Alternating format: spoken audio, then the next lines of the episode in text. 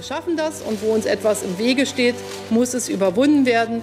Wait till you see the end result of what happens to Germany. No longer a fan. Sie wollen die linke Regierung in Griechenland beseitigen. People are dying. This is serious. Maybe things have to get far worse before they get better. Hallo und herzlich willkommen, liebe HörerInnen, bei Teller und Rand, dem linken Podcast über internationale Politik mit Rob aus Leipzig. Genau, und mit Andreas, der sitzt nämlich auf der anderen Leitung äh, in Berlin. Hallo. Wie geht's dir, Rob?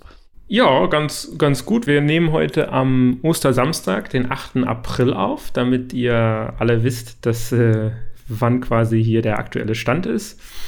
Und ich bin ganz froh, dass wir heute uns treffen und denn wir haben ein paar interessante Interviews für euch vorbereitet. Also wir haben zum einen ein Interview mit Lea Faut, ähm, die ist Redakteurin bei der Taz und mit ihr habe ich über die Proteste in Paris, in Frankreich äh, zum Thema Rente gesprochen. Ein interessantes Interview. Und was hast du gemacht? Ich habe gesprochen mit Merle Spellerberg. Sie ist Bundestagsabgeordnete für die Grünen seit 2021 und Mitglied im Auswärtigen Ausschuss und im Verteidigungsausschuss. Und wir haben ein bisschen über das Thema feministische Außenpolitik gesprochen. Und ähm, sie hat mir das ein bisschen erklärt, wie das auch praktisch ähm, umsetzbar wäre. Ja, sehr gut.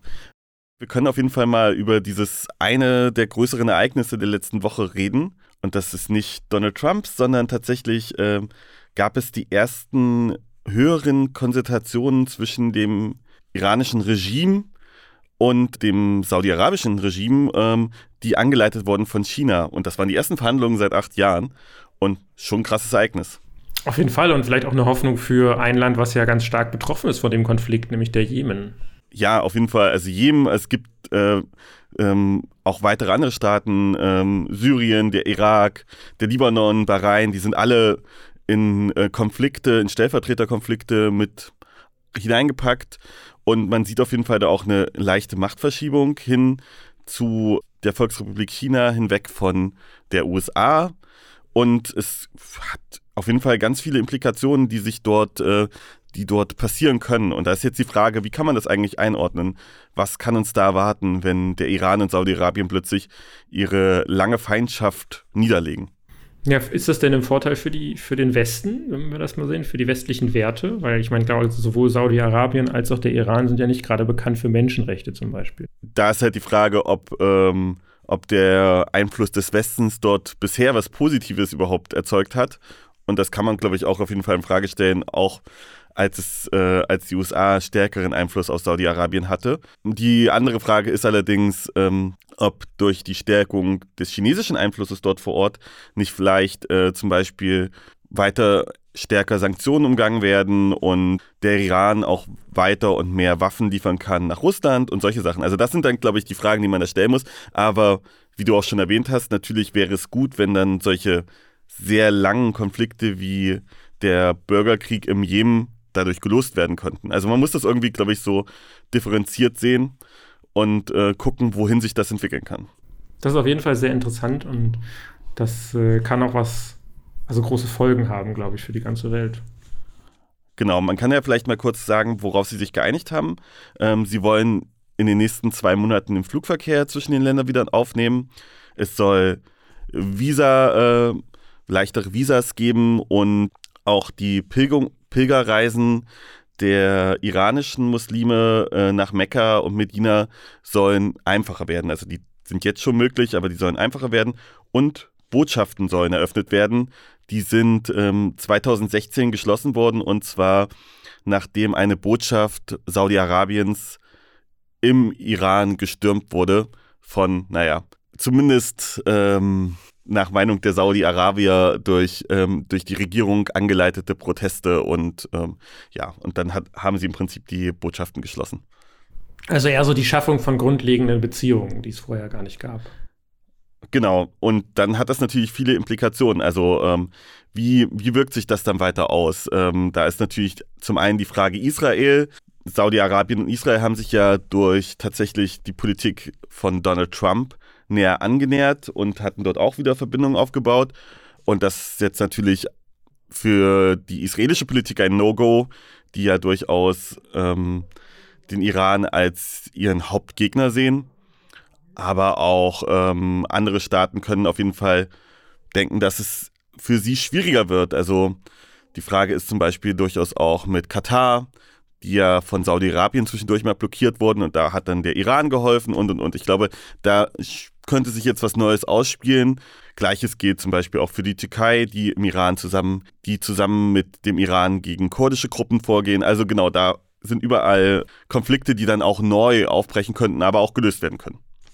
Naja, das ist auf jeden Fall interessant. Da müssen wir auf jeden Fall weiter hinschauen, glaube ich. Ich denke auch. Und es ist auf jeden Fall ein, ähm, ja, eine krasse Veränderung und ähm, wie gesagt, kann auf jeden Fall auch positiv sein. Insbesondere für die Menschen Jemen. Ich glaube, ich glaube, da wäre echt, es wäre großartig für diese Menschen, wenn es äh, dort zumindest zu weiteren Friedensverhandlungen, also zu Waffenstillstands- oder Friedensverhandlungen kommen würde. Was ist sonst noch so passiert in der Welt, Rob? Ja, natürlich ganz viel, aber ich habe mir mal einen Blick nach, ich habe mal einen Blick nach Spanien geworfen. Da haben wir im Ende des Jahres, irgendwann zwischen November, Dezember rum, ist noch nicht ganz festgelegt, sollen Parlamentswahlen stattfinden. Ja, auf der, vielleicht ist es gerne nochmal interessant zu wissen. Also die Regierung in Spanien ist eine links-linke Regierung, wenn man so will. Rot-Rot würde man bei uns wahrscheinlich sagen, äh, nämlich aus äh, der sozialdemokratischen PSOE, ähm, geführt von Pedro Sanchez als Premierminister und von Podemos. Podemos kennt man ja auch, das ist quasi eher so ein Pendant zur Linken in Deutschland, also links, auf der linken Seite von der PSOE, von den Sozialdemokraten. Schon seit einiger Zeit ist deren Anführer sozusagen, der ja seit Jahren die Podemos-Partei auch angeführt hat, äh, zurückgetreten. Das ist Pablo Iglesias Turion. Ähm, den kennt man in Deutschland ja auch, der ist ja viel durch die Medien gegangen. Und äh, mittlerweile ist, wird Podemos eben nicht mehr von, von ihm geführt. Stattdessen haben eine Reihe von Frauen dort die Führung übernommen. Aber, und das ist jetzt nochmal interessant, eine der Anführerinnen sozusagen von Podemos, wenn man so will, beziehungsweise von den Linken, ist Yolanda Diaz. Die ist momentan die zweite stellvertretende Premierministerin und Ministerin für Arbeit und Soziale, ja, und Soziales, wenn man so will, in, in, in Deutschland zum Vergleich vielleicht. Und die hat jetzt, die hat quasi jetzt schon über die letzten Monate ein neues Parteienbündnis geschaffen, aufgebaut mit dem Namen Sumar. Das heißt so viel wie zusammenzählen oder addieren. Und das besteht aus einer Reihe von linken Parteien. Ähm, aber sie hat dann Podemos verlassen oder ist Podemos Teil dieses Bündnisses oder wie ist das ja, gelaufen? Spanien ist kompliziert. also man muss es vielleicht so sehen. Ähm, sie kommt nicht direkt von Podemos, sondern eben zu Podemos zählen noch eine Reihe von kleineren Parteien, die gemeinsam sozusagen sich zu einer Fraktion im Endeffekt zusammengefügt haben. Und ähm, sie selbst sozusagen ist nicht direkt von Podemos. Dementsprechend fällt es ihr natürlich leicht, eine neue Partei, sage ich mal, zu gründen. Sie muss nicht aus Podemos austreten. Aber was sie natürlich gemacht hat, ist, sie hat eine Konkurrenz aufgebaut zu Podemos und zwar eine ziemlich mächtige, denn neben, neben ihr als Person ist in diesem Sumare-Bündnis jetzt auch die Vereinigte Linke. Das ist, war lange ein Bündnispartner von Podemos. Ähm, wir haben Mas Pais, das ist so eine, ich sag mal, so eine linksrepublikanische, ähm, basisdemokratische Gruppe aus Madrid. Wir haben die Grünen, wir haben Kompromiss, das ist quasi das gleiche Pendant zu Mas Pais, aber aus Valencia. Wir haben aber auch zum Beispiel Commun. En Commun heißt das Ganze, das ist so ein bisschen das äh, Pendant aus Barcelona, also aus Katalonien. Und die haben sich jetzt zusammengeschlossen, haben gesagt, für die Wahl wollen sie zusammen antreten. Ich sag mal so, da war jetzt am 2. April eine große Veranstaltung, ähm, wo auch ganz viele bekannte Gesichter aus Spanien dabei waren. Da ist zum Beispiel zu nennen die Bürgermeisterin von ähm, von Barcelona. Viele bekannte Gesichter waren quasi mit dabei. Ähm, wer fehlte, war die Führungsetage von Podemos. Sind das dann so Regionalparteien im Prinzip, die sich zusammengeschlossen haben, so ein bisschen die regionalen Linken, die sich mit der Linken zusammengeschlossen haben? Und warum wollten die nicht mehr mit Podemos zusammenarbeiten? Und wie ist der Zustand von Podemos? Der Zustand von Podemos ist ein bisschen schlecht, weil ihnen eben die Galionsfigur Pablo Iglesias fehlt, wobei man dazu sagen muss, dass auch schon seit einiger Zeit auch Iglesias schon nicht mehr die Anziehungskraft hatte. Er ist zurückgetreten, nachdem er die Wahl zum Bürgermeister in äh, Madrid verloren hat, und zwar deutlich gegen die rechte ähm, PP. Und dementsprechend war Podemos schon, in, ich sag mal, auf dem absteigenden Ast. Und ähm, der Konflikt an sich, dass man eben hier mit verschiedenen Linken sich zusammentun wollte, ist natürlich ein, ein, ein guter, würde ich sagen, ne? weil das Ganze so in, in so einer, ich sag mal, sich auch von den Parteien loszulösen und das so ein bisschen anzuordnen, wie so eine, wie so diese klassischen lateinamerikanischen Bewegungen, diese nationalen Fronten sozusagen, die sich, wo sich quasi die, die Linken alle zusammentun macht an, de, an, sich Sinn. Aber das große Problem, warum Podemos so unzufrieden ist damit, ist zum einen Yolanda Diaz, also jemand nicht von Podemos, möchte, hat sich hier ganz klar als Premierministerkandidatin aufstellen lassen. Das finden die Führungspersonen bei Podemos natürlich nicht so gut, weil die sich trotz dadurch, dass sie da trotzdem die größte Gruppe eigentlich sind in der Linken, denken sie, dass sie eigentlich quasi das Recht darauf hätten, hier Premierministerkandidatinnen aufzustellen. Das gefällt denen natürlich einfach überhaupt nicht. Und zum anderen geht es auch darum, dass um diese Art, wie die Kandidatin ausgewählt worden werden wollte. Podemos wollte quasi eine Urwahl haben, wodurch quasi Podemos dann natürlich ganz klar die Mehrheit hätte und vermutlich auch die Top-Kandidatin, die Spitzenkandidatin äh, aufstellen hätte können. Aber das wollten eben die anderen Gruppen nicht und vor allem Yolanda Diaz nicht. Und das war so ein bisschen der, der Streit. Jetzt ist die Frage, kriegen sie Podemos noch mit rein? Denn was natürlich ein Problem wäre, zwei linke Parteien, die sich gegenseitig die Stimmen wegnehmen, das wäre durchaus ein Problem. Das liegt auch am spanischen Wahlrecht. Da haben wir quasi Landeslisten, so wie in Deutschland, nur deutlich mehr, mehr ähm, ja, nicht in 16 Bundesländer, sondern eben in ähm, über 100, knapp 100 äh, Wahlkreisen. Und die Stimmen werden aber verteilt, die Sitze werden quasi verteilt nach diesen Ergebnissen in den Bundesländern. Deswegen sind auch die Regionalparteien von so großer Wichtigkeit. Mhm. Oh, okay, das ist natürlich kompliziert und es wäre natürlich schade, wenn diese rot-rote Mehrheit, äh, wie du meintest, durch solche Spielereien dann verloren geht. Oder gibt es die Möglichkeit, dass man danach noch ein Bündnis schließt? Also dass dann im Prinzip eine Drei-Parteien-Koalition ermöglicht wird. Das ist natürlich im Rahmen der Möglichkeiten. Äh, Pedro Sanchez hat schon gesagt, er freut sich darüber, dass jetzt diese Sumar-Partei sich gegründet hat. Der ist dem äh, positiv aufgeschlossen, ähm, weil er freut sich natürlich, wenn mehr linke Akteure da auftreten. Das wird sich jetzt zeigen. Es gab noch keine Umfrage, die Sumar mit einbezogen hat. Wenn, bevor es jetzt Sumar sich gegründet hat, sah es in den Umfragen eher so aus, dass die Linken keine Mehrheit mehr haben würden, sondern die, ähm, die, ja, die christdemokratische Volkspartei, die PP und die Vox-Partei, die Rechtsextremisten, die könnten nach aktuellem Stand eine Mehrheit im spanischen Parlament bilden. Oha. Und die PP würde auch mit Vox regieren? Das ist die große Frage. Ähm, Sie haben jetzt auf in mehreren Län Ländern schon, also Bundesländern im Vergleich, sondern in mehreren Regionen, haben Sie das schon gemacht. In Madrid, in der Region Madrid äh, jedoch zum Beispiel ist die Koalition auseinandergebrochen aufgrund von ja, Konflikten äh, mit der, mit der Vox-Partei, die sich eben nicht an Absprachen gehalten hat. Ähm, dennoch ist die PP natürlich erpicht darauf, den Premierminister endlich wieder zu stellen und möchte natürlich dann, ich würde mal sagen, die gehen wahrscheinlich dann doch über Leichen, denn die BP ist schon ordentlich nach rechts gerückt in den letzten Jahren. Hm, tja, das ist natürlich frustrierend. Das heißt, wäre natürlich schade, wenn wir einen weiteren Staat in eine faschistische Regierung oder in eine rechts-rechtse Regierung äh, verlieren. Das gleiche gibt es ja gerade auch in Österreich, wo das drohen könnte. Dort ist die FPÖ stärkste Kraft. Und mit Italien ist da ja natürlich schon ein klares Beispiel geschaffen. Und auch jetzt in Finnland sehen wir ja, die Rechten sind leider sehr, sehr stark auf dem Vormarsch. Auf jeden Fall und umso wichtiger auch, dass eben eine Galionsfigur wie die Yolanda Diaz, die ja auch als Ministerin eben schon Erfahrung hat, hier vorangeht und so ein Bündnis schmiedet. Ähm, hoffen wir einfach mal, dass Podemos sich da noch einreihen kann und man gemeinsam antritt, antritt und damit sozusagen die, die es dennoch schafft, eine Parlamentsmehrheit zusammen mit den Sozialdemokraten zu schaffen. Vermutlich dann wieder unter der Führung von Pedro Sanchez, denn es ist sehr arg zu bezweifeln, dass die Yolanda Diaz und Sumar äh, mehr Stimmen bekommen wird als die Sozialdemokraten. Ja, und deswegen verstehe ich halt auch gerade nicht, warum, warum man sich dann darum streitet, wer als erstes auf dem Ticket steht, weil man doch eh eigentlich keine Chance hat. Ja, aber es sind halt die Linken, ne? Und die Linken machen das, was die Linken am besten können, und das ist sich wegen Nichtigkeiten streiten. Naja, außer in Frankreich, da ähm, streiten sie sich wegen wirklich wichtigen Sachen. ja, gut, das stimmt natürlich. Ähm, ja, damit würde ich auch gleich mal auf das Interview ähm, überlenken, ähm, was ich mit Lea Faut geführt habe. Ähm, das Interview wurde am Dienstag, dem 4. April aufgenommen. Das heißt, es war noch vor der Protestserie am Donnerstag. Aber ich denke, es ist weiter aktuell und es war auf jeden Fall sehr spannend.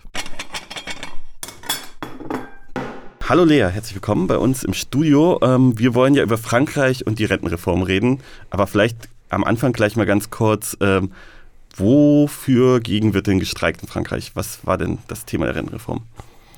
Ja, genau. Ähm, es wurde jetzt eine Rentenreform verabschiedet, die ähm, einiges beinhaltet, aber hauptsächlich reg regen sich die Franzosen darüber auf, dass die, das Renteneintrittsalter von 62 auf 64 Jahre erhöht werden soll.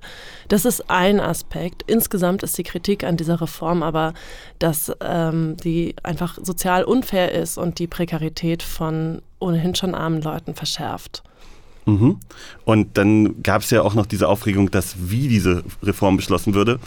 Mit diesem 49.3 Punkt. Was ist das? Genau, also ähm, es, Macron musste eigentlich ein bisschen darum fürchten, dass im Parlament er überhaupt keine Unterstützung dafür bekommt, weil es gab eigentlich in den Monaten zuvor schon richtig dolle Streiks. Es wurde ganz viel lahmgelegt, ganz viele Menschen sind demonstrieren gegangen, äh, teilweise in historischem Ausmaß. Und ähm, da hat er auch sogar in den eigenen Reihen zum Teil Unterstützung verloren und wusste dann nicht so genau, also es wäre eine tolle Niederlage für ihn gewesen, wenn dann im Parlament eine Mehrheit gegen seine Reform gestimmt hätte. Und davor hatte er offensichtlich Angst und hat dann einen Paragraphen angewendet, der heißt 49.3. Und das ist ein Paragraph, der es ähm, einer Premierministerin, also es war genau genommen die Premierministerin Elisabeth Born, aber natürlich in Absprache mit ihm, dieser Paragraph erlaubt es, ein Gesetz einfach so zu verabschieden, ohne das Parlament zu befragen. Der ist natürlich sehr umstritten, dieser Paragraph weil er als undemokratisch gilt. Also wozu hat man ein Parlament, wenn das Parlament am Ende überhaupt nicht über die Gesetze abstimmt? Der wird, äh, leider wurde der schon öfters mal angewandt, aber das sorgt immer wieder für Furore und in dem Fall hat das für wahnsinnige Wut in Frankreich gesorgt.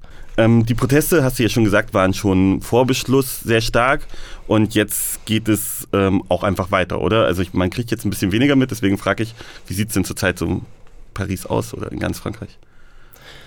Also die, dieser Paragraph 49.3 wurde am 16. März angewandt und daraufhin hat sich das eigentlich mit den Protesten nochmal verschärft, was ich gar nicht für möglich gehalten hatte persönlich. Aber da war dann ungefähr eine Woche lang, ähm, gab es die sogenannten Manifestations Sauvages. Das sind dann so wilde Demos, die nicht angemeldet sind. Und da haben dann die Leute ganz massiv auch den Müll angezündet, der wegen des Streiks überall in den Straßen rumliegt. Ähm, und da waren also schon heftige Bilder zu sehen. Ähm, das ist jetzt ein bisschen abgeebbt, aber ähm, also wir nehmen jetzt den Podcast am 4. April auf und in zwei Tagen, am 6. April, ist die große nächste Massenmobilisierung, der nächste Streiktag, also auch an einem Donnerstag, einem Wochentag, wo eben die Arbeit niedergelegt wird. Ähm, das heißt, es geht weiter und ähm, man könnte noch dazu sagen, die CGT, also eine der großen linken Gewerkschaften, hat gerade eine neue Vorsitzende gewählt, Sophie Binet, und die hat jetzt auch nochmal gesagt, es geht bis zum, bis die Rentenreform wieder zurückgenommen wird. Und das hört man ganz viel. Vielleicht die Rolle der Gewerkschaften. Es gibt ja da ein anderes System als in Deutschland. Wie ist denn das da in Frankreich? Ja, also das Streikrecht ist erstens schon mal natürlich anders. Ähm, in Deutschland darf man nur um Tarife streiten und streiken. Also wenn es einen Tarifstreit gibt, kann man, um Druck zu machen, ähm, einen Streik ankündigen und dann ist das legal. Ansonsten ist das illegal und wenn es illegal ist, heißt es, die ArbeitgeberInnen dürfen dann auch ähm, die, diejenigen, die streiken, feuern oder benachteiligen. Und äh, nur wenn der Streik legal ist, dürfen sie das nicht. Und in Frankreich ist das ganz anders. Also da wird nicht nur für einen Tarif gestreikt, da wird für alles gestreikt. Es gibt dann also den sogenannten politischen Streit. Das heißt, es kann auch eine Forderung sein, die überhaupt nichts mit der Arbeit zu tun hat, mit dem Arbeitgeber, äh, sondern eine politische Forderung sein. Und das ist zum Beispiel die Rentenreform, weil da kann natürlich nicht der einzelne, die, das einzelne Unternehmen irgendwas dafür. Ähm, die Leute wollen also politischen Druck ausüben. Und das machen sie auch insbesondere, indem sie eben ähm, Infrastruktur lahmlegen und somit auch ein wirtschaftlicher Schaden entsteht, um eben Druck auszuüben auf die Regierung. Mhm. Und die Gewerkschaften dann ja auch nochmal, die sind ja anders aufgebaut als hier. Also das sind ähm, ja quasi auch politische Gewerkschaften, richtig? Ähm, also die haben politische Ausrichtungen, genau. Ähm, es gibt die CFDT, das ist die katholisch geprägte ähm, Gewerkschaft, die wahnsinnig viele Mitglieder tatsächlich hat, am meisten Mitglieder. Und dann gibt es aber ganz viele andere Gewerkschaften, ähm, ich glaube, es sind insgesamt sind es acht, ähm, in der Intersyndical, also in dem Gewerkschaftszusammenschluss, der gerade aktuell streikt.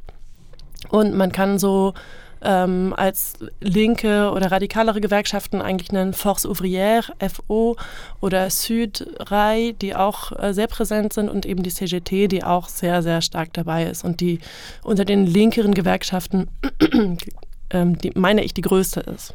Mhm. Und die bekannteste wahrscheinlich so ins Ausland, äh, also wenn man über Frankreich hinausblickt. Ja, ja genau. Ich glaube, man hat das auf den Demos regelmäßig gesehen, äh, die Flaggen von denen. Genau, dann ist jetzt der Streiktag, aber und man will im Prinzip das Land nach und nach immer wieder mit solchen Streiktagen überziehen. Ja, das ist, äh, bleibt spannend, ob, also es wird immer an dem Streiktag, das war zumindest zuletzt so, dann angekündigt, wann der nächste Streiktag ist. Ähm, es bleibt spannend, wie lange die da Leute das noch durchhalten. Ähm, ich habe jetzt neulich gerade mit einem Gewerkschafter gesprochen, den ich gefragt habe, sag mal, werden die Leute nicht langsam müde nach so drei Monaten und äh, wie ist denn die Stimmung? Und er hat gesagt, aber ich weiß nicht, wie viel ähm, politisches Statement da auch dahinter stand.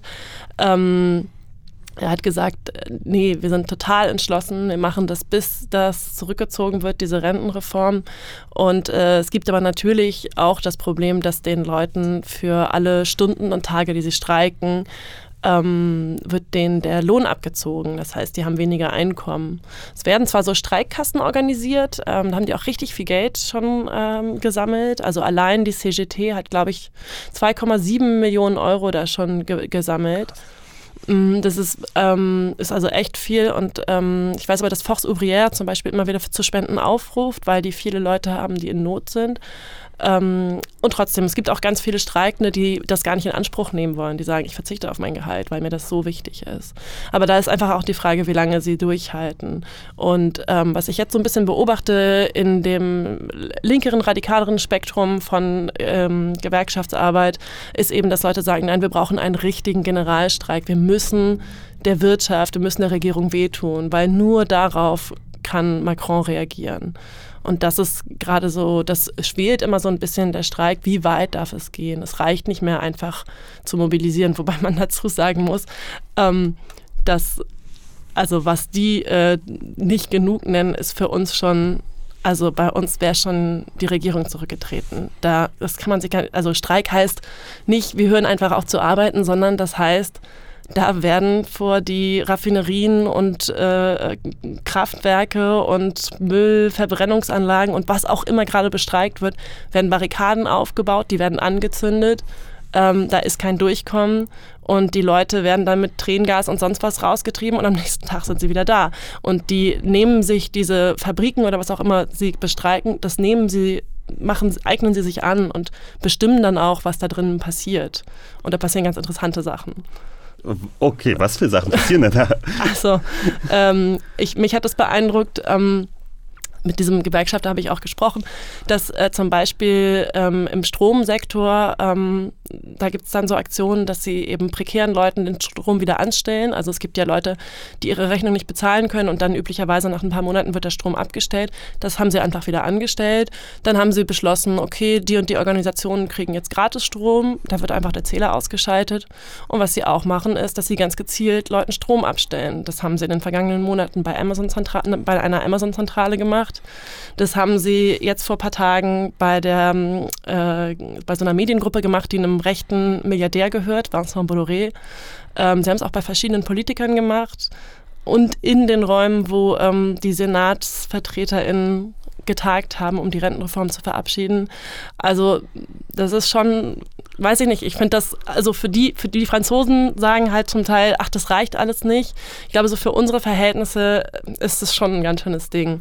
Industriehäfen, die lahm liegen und so weiter. Ähm, und was auch passiert oft ist, dass, oder oft, aber es ist zumindest ähm, jetzt Ende März passiert, dass sie teilweise zum Beispiel Nantes, ähm, so eine Stadt im ja, nahe bei der Bretagne, ähm, wo sie einfach den ganzen Stadtring blockiert haben. Man konnte nicht mehr rein und rausfahren. Also damit sie einfach eine Stadt, sie machen eine Stadt zu und sagen, okay, hier läuft nichts mehr. Also ich, ich glaube, das ist ja tatsächlich auch weitergehend als alles, was Deutschland ja, weiß ich nicht, quasi seit immer gegeben hat, oder? Also, ich, also mir fällt jetzt gerade nichts ein, ähm, vielleicht irgendwann in den 20er Jahren äh, die Generalstreiks, aber davor, also, also danach, also eigentlich nichts mehr. Nicht mal 89, ja, eben genau. Also deswegen finde ich das verrückt. Aber es ist halt tatsächlich auch so, dass es in Frankreich offenbar nicht reicht, weil Macron macht weiter. Ähm, obwohl er sich mittlerweile, es ist wirklich peinlich auch für ihn geworden, er kann sich gerade nirgendwo mehr blicken lassen. Also es gibt eine wahnsinnige Wut auf ihn. Und es war aber so, dass ähm, erstens musste er King Charles absagen, der durfte nicht nach Frankreich einreisen, weil, oder durfte nicht noch, aber es wurde ihm abgesagt, weil ähm, das zu gefährlich war. Der wollte halt die Tram fahren in Bordeaux und sich irgendwie ein Öko-Weingut angucken und dies, das. Und da hat Bordeaux schon gesagt, nee, die Tram fährt nicht. Das ist nicht. Und äh, da war schon von, von, von vornherein, haben die Gewerkschaften also angekündigt, so, nee, den, äh, den wollen wir hier nicht. Und äh, das hätte ein peinliches Bild abgegeben. Und Macron selber musste auch seinen Besuch im Stadion absagen. Der wollte ein Fußballmatch gucken und ähm, also er musste nicht, aber er hat das vielleicht in weiser Voraussicht abgesagt, weil dann äh, tatsächlich in der, in der Minute 49,3, also der Minute, ähm, äh, die auch de, dieser Paragraph war, äh, haben sie dann alle gerufen, Macron Rücktritt. Und jetzt vor kurzem ist er an einen Ort gefahren, um einen Wasserplan zu verkünden und ist dann mit einem Hubschrauber hingefahren, ähm, weil die Straßen blockiert waren, die dahin fuhren oder nicht alle, aber ich glaube, es war einfach klar, dass er sich irgendwie nicht mehr so richtig blicken lassen kann. Ähm, das heißt, es ist schon auch verrückt. Eben, hier wäre man schon zurückgetreten, aber er sitzt das halt auch echt aus. Also es ist beeindruckend auf eine schlechte Art und Weise. Ja, also ich habe auch eine Frage dazu, weil ich meine, die nächsten Wahlen sind ja erst 2027. Das ist ja jetzt noch eine sehr lange Zeit. Heißt das jetzt, wir leben, erleben äh, Frankreich die nächsten vier Jahre noch im Ausnahmezustand? Oder, oder wie stellst du dir, also ich weiß, das ist der Blick in die Glaskugel, aber, aber wie erlebst du es? Was ist deine Meinung dazu? Ja, das ist, es ist eine gute Frage. Also ähm, ich versuche auch, mich dann so mit Leuten von dort zu unterhalten, um einen Eindruck zu bekommen. Und ähm, der Gewerkschafter meinte so, ach, kommen Sie schnell, weil äh, bald haben wir schon gewonnen und dann ist ja schon alles vorbei. Und da denke ich, ist das so ein bisschen Wunschdenken. Vor allem weiß ich auch nicht, wie das aussehen soll, dass Sie gewonnen haben. Ähm, ich glaube, es kommt jetzt so ein bisschen darauf an, also ich glaube nicht, dass Macron zurücktritt. Es wurde äh, versucht im Parlament eine, ein Misstrauensvotum äh, auf den Weg zu bringen und das hat, ist knapp gescheitert. Das hat ihn aber wahnsinnig geschwächt natürlich im Parlament. Ähm, aber letztendlich ist er noch an der Macht. Das heißt, ich glaube, dieser parlamentarische Weg, ähm, den gibt es nicht mehr. Und jetzt ist so ein bisschen die Frage, okay, kann er diese, wird er diese Rentenreform nochmal zurücknehmen? Sowas ist schon mal passiert. In 2006 gab es einen ähm, Arbeitsvertrag äh, unter Chirac für junge Leute, der irgend, also Arbeitsbedingungen, die geändert wurden in einem Arbeitsgesetz. Und äh, das wurde verabschiedet auch mit dem Paragraphen 49.3 und es gab wahnsinnige Proteste und er ist dann eingeknickt. Ähm, und zwar hat ihn die, der Arbeitgeberverband MEDEF darum gebeten. Und darauf setzen jetzt ein bisschen die Streikenden. Und ich glaube, darauf müssen sie auch setzen, okay, was, wer sind hier die Mächtigen, die nachher so genervt von uns sind, dass sie zu Macron sagen, ey, nimm das jetzt endlich zurück. Ich glaube, da sehe ich eine Chance. Also das kann passieren. Das kann aber auch nicht passieren. Und dann ähm, ist das wäre natürlich, sage ich mal, schlecht für die Bewegung, für die Moral der Bewegung, weil eine so wahnsinnige Anstrengung jetzt in den letzten drei Monaten passiert ist, ähm, dass das natürlich das irgendwie ja, dass das zu Frust führen wird. Andererseits ähm, hat man das auch bei den Gelbwesten gesehen, dass das irgendwann zum Erliegen kam. Und ich glaube, ganz viel, was die Gelbwesten geleistet haben, nämlich eine Vernetzung auch in ländlichen Regionen, ist jetzt wieder hochgekommen. Also das, da ist es auch nicht komplett verloren. Ähm, aber ja, gute Frage. Also in was für einem Zustand das jetzt weitergeht, ähm, fände ich schwierig zu beantworten. Ja, und die andere Frage wäre ja, also ich meine, gewonnen, okay, Gesetz zurückgenommen, aber Macron regiert im Prinzip weiter bis 27, wird wahrscheinlich andere Reformen machen. Und dann? Also. Ja, ähm, das ist ein bisschen, also das da, dem sehe ich auch mit Sorge entgegen, weil ähm, mit seiner sehr, sehr neoliberalen und unsozialen Politik er natürlich auch den Rechtsextremismus nähert. Und das ist so absurd, weil die Rechtsextremen gerade ziemlich still sind und auch Marine Le Pen mit den sehr aktiven Gewerkschaften hat sie überhaupt nichts zu tun. Ähm, und trotzdem kommt sie so gut dabei weg. Und das ist irgendwie einfach auch frustrierend, dass das funktioniert. Sie hat sogar sich schon ausgesprochen dafür, dass die Polizei härter eingreifen soll. Ähm, dabei ist bei ihrer Wählerschaft, glaube ich, sind 90 Prozent für den Streik, für eine Fortsetzung des Streiks. Und trotzdem verliert sie nicht. Und ich glaube, da muss die Linke noch mal ganz viel tun. Vielleicht auch in einer anderen Person als Mélenchon. Das ist jetzt eine, weiß ich nicht, These, die ich mal in den Raum setze, weil er einfach auch äh, schon alt ist und ein bisschen autoritär dickköpfig manchmal rüberkommt. Vielleicht bräuchten die da jemand Neues. Aber es liegt wirklich an der Linken, da auch nochmal zu kommunizieren, ähm, dass sie einen Plan haben. Marine Le Pen und die rechtsextreme Partei Rassemblement National, die haben kein, kein besseres Programm für die Renten. Die wollen keine Rentenerhöhung. Die Linke möchte das. Und da ist es wirklich eine Frage der Kommunikation, glaube ich, wenn man das verhindern will. Aber ich sehe dem wirklich mit Sorge entgegen. Und ich glaube, um das nochmal klar zu machen, dass das in erster Linie auch die Schuld ist von solchen Leuten wie Macron. Nicht nur, weil er diese Politik, diese neoliberale Politik fährt, die den Leuten die Existenzgrundlage nimmt, sondern auch, weil er eigentlich die ganze Zeit, er hat einen Innenminister, der Gérald Darmanin, der von, in seinem Gedankengut super doll rechts ist. Marine Le Pen findet das Buch dieses Innenministers gut um mal so eine Idee zu geben. Also dieses liberale Bild, was Macron sich selber gibt, das stimmt einfach nicht. Er hat diesen rechten Innenminister.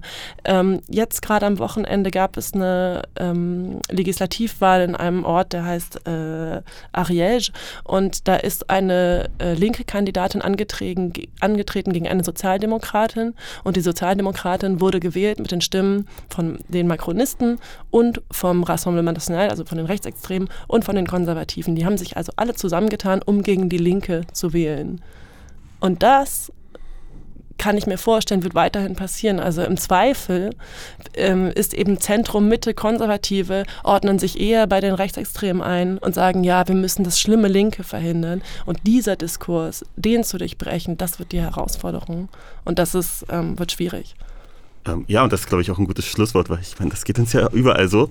Ähm, danke, Lea, für diesen Einblick und ähm, ja, ja, gerne. Dankeschön. Tschüss. Tschüss. Ja, super. Das war ein sehr interessantes Interview. Ähm, gab, glaube ich, ganz gute Einblicke nochmal, die wir jetzt nicht immer so bekommen haben. Als nächstes kommt dann schon unser zweites Interview mit, das ich mit Merle Spellerberg äh, geführt habe. Ähm, ja, über feministische Außenpolitik, auch ein relevantes Thema. Ähm, ja, das Interview ist auch schon vor ein paar Wochen aufgenommen worden, ähm, aber da wir nicht über aktuelle Themen geredet haben, denke ich, ist das kein Problem. Von daher wünsche ich viel Spaß.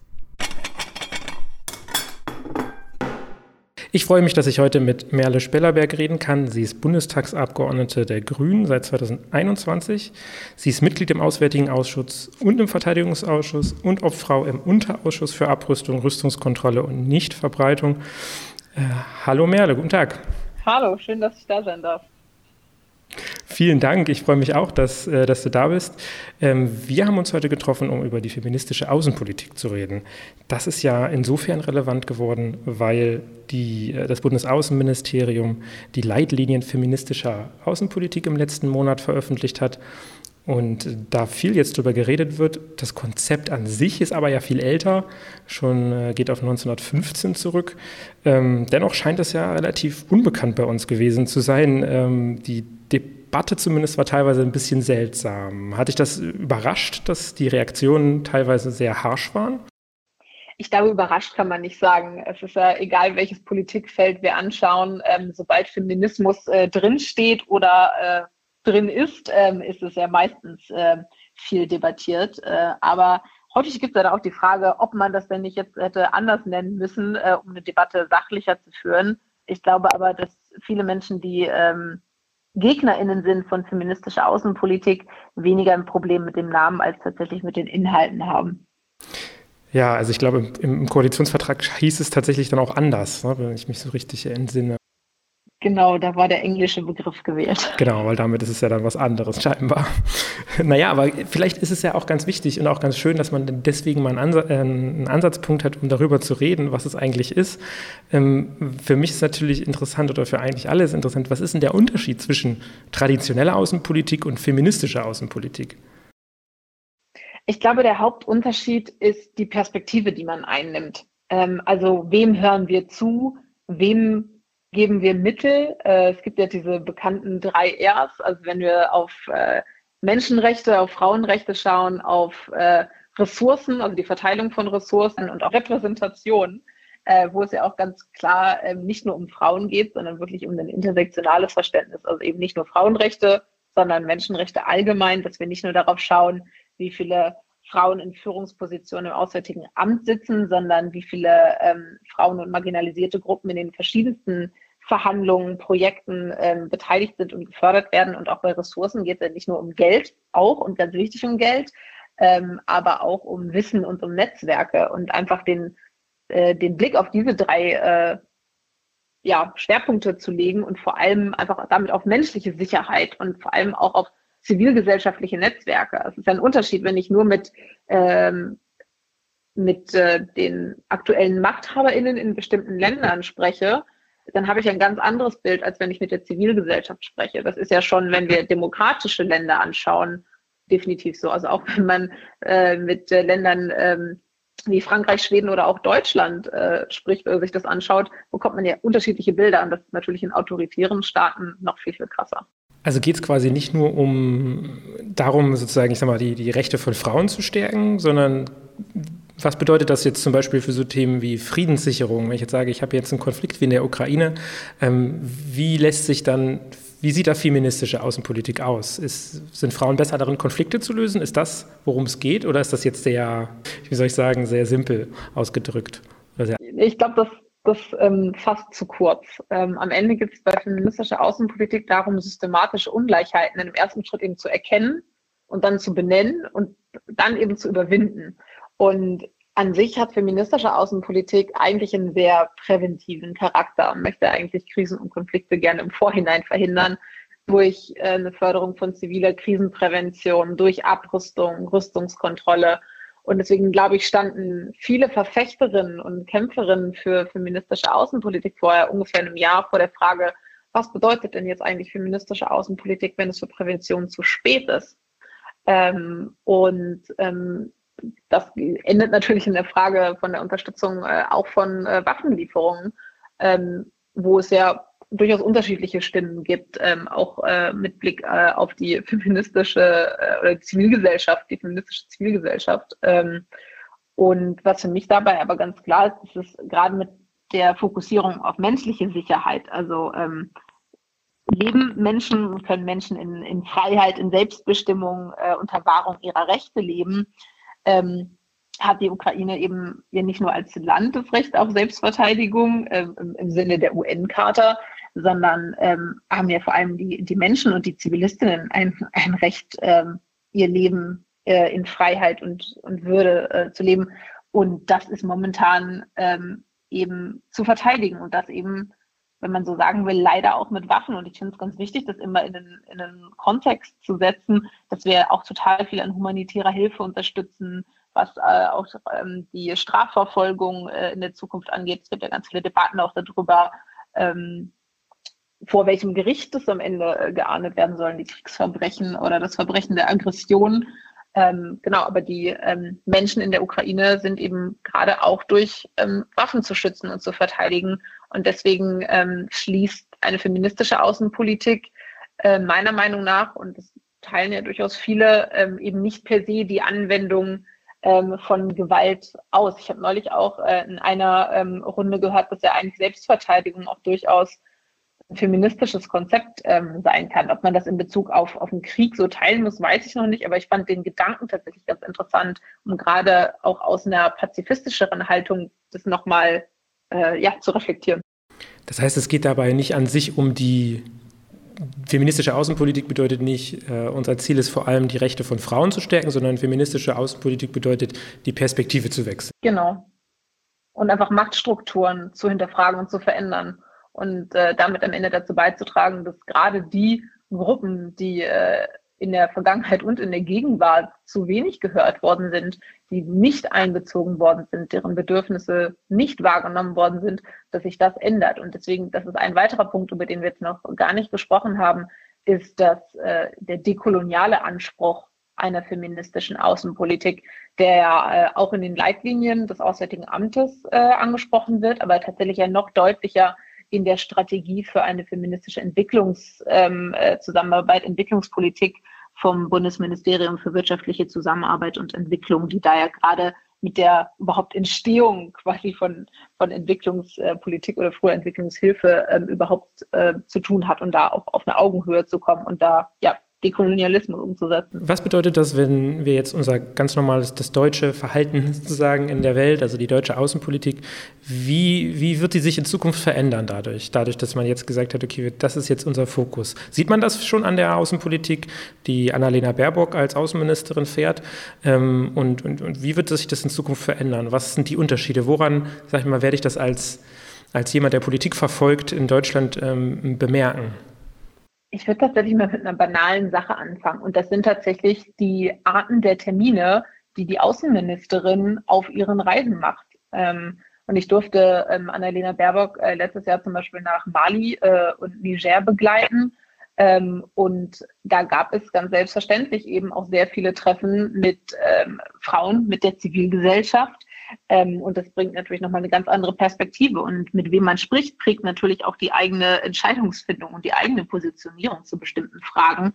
Und ähm, auch wenn wir zum Beispiel ähm, auf den Iran schauen, ähm, der Unterschied von der jetzigen ähm, deutschen Politik äh, zur auch Vergangenheit ist ja überhaupt, dass wir die Protestierenden unterstützen, dass wir sagen, dass das, also sagt ja auch die Außenministerin, dass es richtig wäre, ähm, die Revolutionsgarden des Regimes auf die Terrorliste zu setzen. Das ist einfacher ist, es zu sagen, als umzusetzen. Dem sind wir uns, glaube ich, alle bewusst. Aber überhaupt anzuerkennen, dass die breite Gesellschaft im Iran gerade einen revolutionären Prozess ähm, äh, bestreitet und nicht zu sagen, ja, nee, das ist irgendwie Zivilgesellschaft, das ist für uns irrelevant, wir unterstützen das nicht. Ähm, alleine diese, diese Perspektive einzunehmen, ist, glaube ich, ein, ein, riesengroßer Unterschied. Und ähm, genau. Ich, ich, das Thema Iran ist ein ganz interessantes, äh, finde ich, an der Stelle. Ähm, da wird ja quasi auch gerade von, ich sag mal, rechter Seite hämisch dann äh, Annalena Baerbock vor, vorgeworfen, ja, und das ist jetzt feministisch, sie tut ja nicht wirklich was. Das ist natürlich, äh, sage ich mal, eine unfaire Kritik, ähm, weil sie natürlich an etwas gemessen wird, was, was sie vielleicht auch so nicht, nicht umsetzen kann. Dennoch äh, kann man das ja auch durchaus diskutieren und kann sagen, naja, wo ist denn jetzt ich sag mal, das Handelsembargo mit, äh, für den, äh, gegen den Iran? Wo ist denn jetzt quasi die, ähm, wo sind die, ich sag mal, die harten Sanktionen? Ähm, ist das dann nicht auch notwendig? Weil sonst läuft das ja auch irgendwie in die, in die falsche Richtung und, und, und ja, läuft irgendwie ins Leere. Ich glaube, das eine hast du gerade schon gesagt, dass feministische Außenpolitik leider eben auch kein Allheilmittel ist, mit dem wir Fehler von gestern irgendwie äh, äh in einem in, in, kurzer Zeit irgendwie auf, äh, aufheben äh, können. Ähm, und trotzdem sind wir natürlich in der Verantwortung mit unserem Handeln, ähm, ja, all das zu tun, was in unserer Hand liegt. Ich glaube, der erste Schritt ist ganz klar, dass ähm, Annalena Baerbock auch gesagt hat, ähm, dass sie das befürwortet, dass ähm, die als Terror, also auf der Terrorliste ähm, gelistet werden.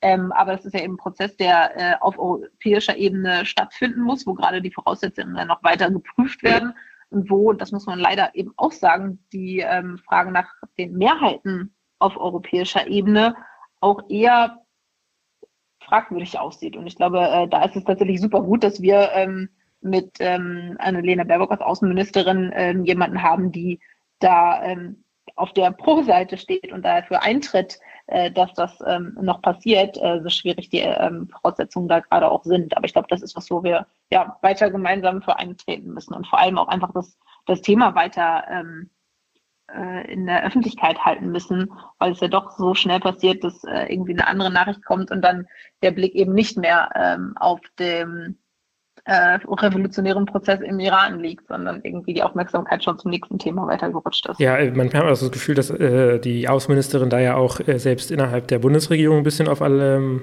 einsamem Feld äh, spielt. Ist es denn überhaupt effektiv, so zu agieren ähm, und diese feministische Außenpolitik nach vorne zu stellen, wenn ich sage mal ein Kanzler oder ähm, Finanzminister oder die ganze Koalition da jetzt nicht so richtig Begeisterung für, für, für zeigen? Ich glaube, also an erster Stelle bin ich froh, dass ähm, es ja auch nicht das einzige Haus ist, das ähm, eine feministische Strategie verabschiedet hat, sondern ja auch das BMZ unter der Leitung einer SPD-Politikerin mit Svenja Schulze.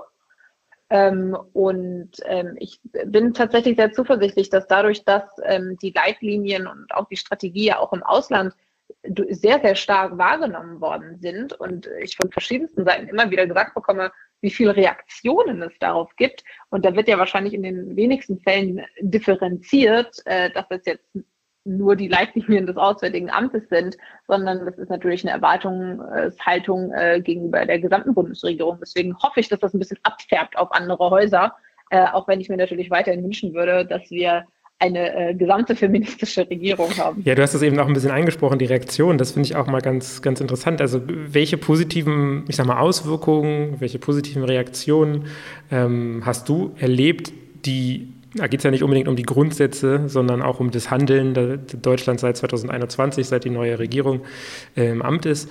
Ähm, Gibt es da schon so ein Feedback, wo ich sage mal internationale Partner auch sagen, hey, das äh, funktioniert richtig super oder wir, wir freuen uns, dass Deutschland hier so einen neuen Ansatz fährt? Ich war tatsächlich jetzt seit der Bekanntgabe noch nicht auf, auf großen Reisen. Ähm, aber was ich von Kolleginnen ähm, und auch von ähm, Annalena Baerbock selber ähm, immer wieder höre, ist, dass ähm, wir das Thema selber gar nicht ansprechen müssen. Also die Frage von Repräsentation zum Beispiel, äh, sondern dass sich die gegenüber sitzende Delegation fast schon selber dafür entschuldigt, wenn, äh, wenn dort nur Männer sitzen äh, und so. Und das ist dadurch einfach alleine, dadurch, dass wir das so gesetzt haben, auch ähm, einfach denken, denken ja, Denkprozesse äh, bei PartnerInnen anstößt. Ähm, und ich glaube gleichzeitig, und deswegen bin ich total froh, dass gerade die Leitlinien vom Auswärtigen Amt haben ja einerseits diese äh, sechs Leitlinien für das Handeln nach außen, aber gleichzeitig eben auch diese vier Leitlinien nach innen, weil ich glaube, gerade damit wir ähm, nicht äh, scheinheilig am Ende agieren und äh, ja, uns Vorwürfen entsprechend aussetzen, dass wir eben auch in Deutschland ja noch ziemlich viel äh, zu tun haben, was Fragen von Feminismus äh, angeht. Ähm, einerseits mit Blick auf äh, Innenpolitik äh, und natürlich auch mit Blick auf das Auswärtige Amt, äh, wo es ja kein großes Geheimnis ist, dass ähm, Frauen da weiter unterrepräsentiert sind. Ähm, und ich meine, es gibt total tolle Initiativen wie Diplomats of Color, ähm, aber auch da äh, gibt es weiterhin sehr viel Nachholbedarf. Und ich glaube, dass die Leitlinien das adressieren und da auch eben Schritte nennen, ähm, wie man dagegen angehen kann, auch zum Beispiel mit Blick auf Vereinbarkeit von Beruf und Familie, äh, was ja häufig eben doch weiterhin mehr Frauen trifft als Männer, ähm, dass es auch mehr Stellen zum Beispiel geben soll, die ja nicht dieser Rotation unterliegen, also dass man alle drei Jahre woanders auf der Welt hin muss, sondern eben auch in Berlin bleiben kann. Ähm, und dass auch äh, das Auswahlverfahren ähm, weiter angeschaut werden soll, Weiterbildung geben soll. Ähm, da, das finde ich total wichtig, nicht nur für den Prozess im Haus, sondern auch um zu sagen, so wir, wir ändern unser Handeln nach außen und äh, hoffen oder sagen auch, dass wir bei der Teilnahme von Podien äh, auch auf ähm, Repräsentation äh, achten, aber wir arbeiten auch an uns selber. Wir sind uns bewusst, dass wir selber auch unsere Hausaufgaben machen müssen. Und das finde ich total wichtig. Ja, auf jeden Fall, um dann eben auch nicht dazustehen als jemand, der was fordert und es selbst nicht umgesetzt kriegt. Vielleicht noch was, was, was mich dann auch immer also auch brennt, ist, bedeutet das im Endeffekt auch, ähm, dass unsere Partner international sich verändern? Also ich meine, wir haben eben eine gewisse Partnerschaft mit Saudi-Arabien, mit Ägypten, wo wir auch viel Waffen liefern in, in, diese, in diese Länder. Ist das, ist das denn überhaupt vereinbar damit oder ist es quasi, ist ein Dialog gerade ganz wichtig, genau deswegen? Ähm, und bedeutet das, dass wir jetzt quasi neue Partner dazu bekommen, aber auch alte Partner, ich sag mal, abstoßen? Ich glaube, auch da ist wieder so ein bisschen die Frage, mit wem man spricht. Ähm, also wenn wir, das eine ist natürlich die staatliche Ebene, wo man sehr viele Sachen bei den gerade genannten Ländern hinterfragen muss. Ähm, ich bin trotzdem Verfechterin davon, dass diplomatische Beziehungen mit eigentlich allen Ländern weiterzuführen sind. Gerade jetzt nicht mal unbedingt auf politischer Ebene, aber tatsächlich auf der diplomatischen Ebene, um irgendwie noch miteinander reden zu können, was ja auch der Mehrwert von, von Diplomatie ist. Also es kann ja nicht besser werden, wenn man nicht miteinander redet. Ähm, dass ähm, aber dazu eben auch die zum Beispiel zivilgesellschaftliche Perspektive ähm, benötigt wird. Ähm, und ich glaube, was, und das sind wir wieder beim Punkt, damit dass, dass feministische Außenpolitik kein Allheilmittel ist, ähm, dass es aber, glaube ich, wichtig ist, gerade wenn wir über, egal ob dann feministische Werte geleitete Außenpolitik oder wie auch immer, ähm, ob es darum geht, dass wir solche Dilemmata benennen, dass wir Zielkonflikte benennen. Äh, und zum Beispiel mit Blick auf ähm, Katar und die äh, Energieversorgung ähm, war das natürlich nicht, nicht schön, ähm, aber alleine einfach die Ehrlichkeit zu haben und zu sagen, wir haben gerade, also wir können quasi nicht beide Ziele gerade erreichen und es sind beides legitime Ziele. Das ist ähm, nur die kurzfristige Lösung, das darf nur die kurzfristige Lösung sein. Aber ich finde, wenn man da nochmal unterscheidet zwischen kurzfristig, mittelfristig und langfristig, dann, dann können, dann müssen wir das auch aushalten. Ähm, und wenn, ich glaube, feministische Außenpolitik kann eben sagen, dass wir dann, im kurzfristigen muss man das benennen, selbst wenn man es nicht sofort ändern kann, aber wir müssen eben parallel daran arbeiten, es langfristig zu ändern. Und wenn wir im Energiekontext bleiben, was ja praktischerweise mit Klimaschutz Hand in Hand geht, Hand in Hand geht, dann heißt das eben auch einfach unabhängig von autoritären Herrschern, äh, autoritären äh, Ländern werden, damit wir ähm, solche Zielkonflikte eben auch einfach abbauen können. Ohne zu sagen, dass es wahrscheinlich, also es wird vermutlich immer Zielkonflikte geben. Aber ich glaube, da sind wir an einem guten Punkt. Ähm, vielleicht noch mal eine Frage. Äh, du warst ähm, vor kurzem in Moldau. Erste Frage dazu: Moldau oder Moldawien? Moldau. Moldau. Ähm, gut, nur weil ich, ich will es auch natürlich richtig sagen, beziehungsweise man hört es immer. Ähm, wie ist die Lage da vor Ort? Ähm, wie hat der, der, der Krieg in der Ukraine das Leben der Menschen dort verändert? Ich glaube, was ganz klar ist vor Ort durch ganz viele Gespräche, die ich ähm, da geführt habe, ist, dass ähm, sich, dass die Bedrohung durch Russland enorm groß ist aber auf eine andere Art und Weise als in der Ukraine. Die wenigsten in Moldau haben Angst vor einem militärischen Angriff. Ähm, aber was ja schon heute passiert, was die letzten Wochen und Monate schon passiert, sind hybride Angriffe auf das Land. Das sind Desinformationskampagnen auf der einen Seite, das sind äh, bezahlte Demonstrierende ähm, auf der anderen Seite. Und ähm, ich glaube, das ist, ähm, ich meine, Desinformationskampagnen sehen wir auch äh, in Deutschland oder auch in den USA zu einem gewissen Grad, aber da einfach nochmal viel, viel, viel, viel stärker.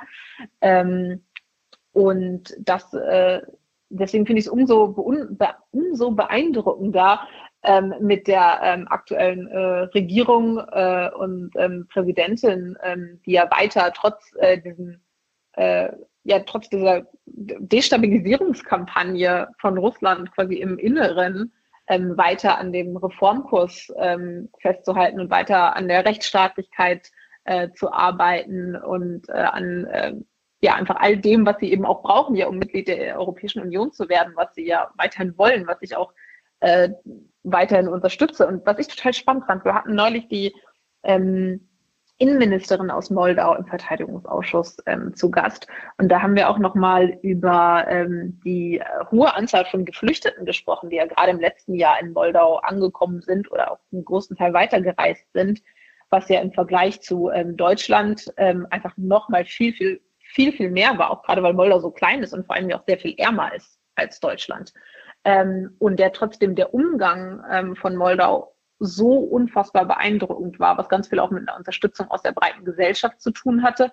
Und das ist aber auch einfach was, wo wir auch von Moldau lernen können. Also auch, es ist nicht nur so, dass wir jetzt irgendwie Moldau helfen äh, können, einerseits äh, quasi akut gegen äh, die Destabilisierung ähm, von Russland äh, im Inneren und langfristig oder mittelfristig in Bezug auf die äh, Rechtsstaatlichkeitsreformen, den EU-Beitritt, äh, sondern wir können eben auch Sachen zum Beispiel äh, mit Blick darauf äh, aus Moldau lernen. Vielen, vielen Dank, Merle Spillerbeck, für das Interview. Das war wirklich sehr interessant und einen guten, eine gute Diskussion ähm, über die feministische Außenpolitik und das Ganze ein bisschen auseinandergenommen. Äh, ich wünsche dann alles Gute und ähm, vielleicht äh, macht man ja nochmal ein Interview. Dankeschön. Sehr gerne. Vielen Dank für das Gespräch. Ja, danke Rob dafür. Das schafft auf jeden Fall einen guten Background, um zu verstehen, was feministische Außenpolitik wirklich ist. Und ja, ich habe einiges gelernt. Dankeschön. Ja, und dann sind wir ja eigentlich schon wieder am Ende unserer, unserer Folge. Und diesmal haben wir natürlich, naja, was heißt und diesmal? Wie jedes Mal haben wir natürlich eine, eine gute Nachricht mitgebracht. Und was hast du uns mitgebracht? Diesmal was Diesmal war ich verantwortlich. Gucken wir wieder auf die Iberische Halbinsel, nämlich nach Portugal. Und das ist vielleicht mal so ein Wink mit dem Zaunfall Richtung äh, Ampelregierung. Deswegen habe ich das mal aufgenommen. Ähm, in Portugal hat die linke Regierung dort nämlich die Mehrwertsteuer auf 44 Grundnahrungsmittel vorläufig gestrichen. Ähm, vor allem eben um die äh, Menschen, da, damit die Menschen mit der Inflation und den steigenden Preisen besser umgehen können. Das ist auf jeden Fall, finde ich, eine gute Lösung und gerade so Sachen wie ja, Brot, Nudeln, Reis, Milch, Eier, Joghurt, Käse, Öl, Butter und so weiter und so weiter ähm, sollten eben eigentlich nicht besteuert werden. Das finde ich eigentlich äh, Selbstverständlichkeit. Von daher gut, dass Portugal da vorangegangen ist und die Hoffnung, dass die Ampel das vielleicht doch sieht und äh, auch umsetzt. Nee, aber hier wird lieber ähm, dem Boulevard zuliebe über Heizung diskutiert und äh, über Fragen, die wirklich, also weiß ich nicht, werden Sachen lieber aufgenommen wie Zwang einer Wärmepumpe, als ob das wirklich passiert. Also, ja. also Vielleicht sollten wir lieber die Mehrwertsteuer auf E-Fuels äh, abschaffen oder so. Ich weiß Ja, genau. Also irgendwie. Gibt es überhaupt schon E-Fuels zu kaufen im Supermarkt? Ich bin mir nicht sicher. Ja, äh, hier, hier, werden lieber Fake-Debatten geführt und Gelder so verteilt, dass sie eher bei den Reichen ankommen, anstatt zum Beispiel Mehrwertsteuer zu senken. Ja.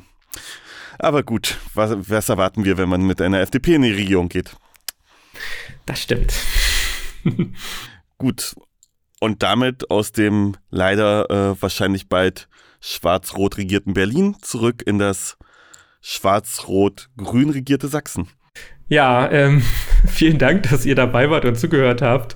Ähm, wie ihr seht, wir sind sehr optimistisch für die Zukunft. Ähm, wir hoffen, ihr auch. Und vielleicht hat ja diese Folge auch ein bisschen dazu beigetragen, zumindest die beiden guten Nachrichten am Ende. Wir bedanken uns fürs Zuhören und ähm, freuen uns auf jeden Fall, wenn ihr den Podcast weiter verteilt und Werbung dafür macht. Und ja, wenn ihr uns unterstützen wollt, dann am besten, indem ihr das ND unterstützt, die uns ja äh, ermöglichen, diesen Podcast zu machen. Das könnt ihr zum Beispiel, indem ihr auf die Webseite vom äh, unter www.nd-aktuell.de geht, oben auf Unterstützen klickt oder auf Abonnieren. Ähm, und damit unterstützt ihr uns natürlich auch. Oder ihr werdet Mitglied in der Genossenschaft und somit GenossenschaftlerInnen und könnt sogar die Tageszeitung noch stärker selbst beeinflussen. Wir wünschen euch auf jeden Fall viel Spaß und einen schönen Monat bis im Mai. Bis dann.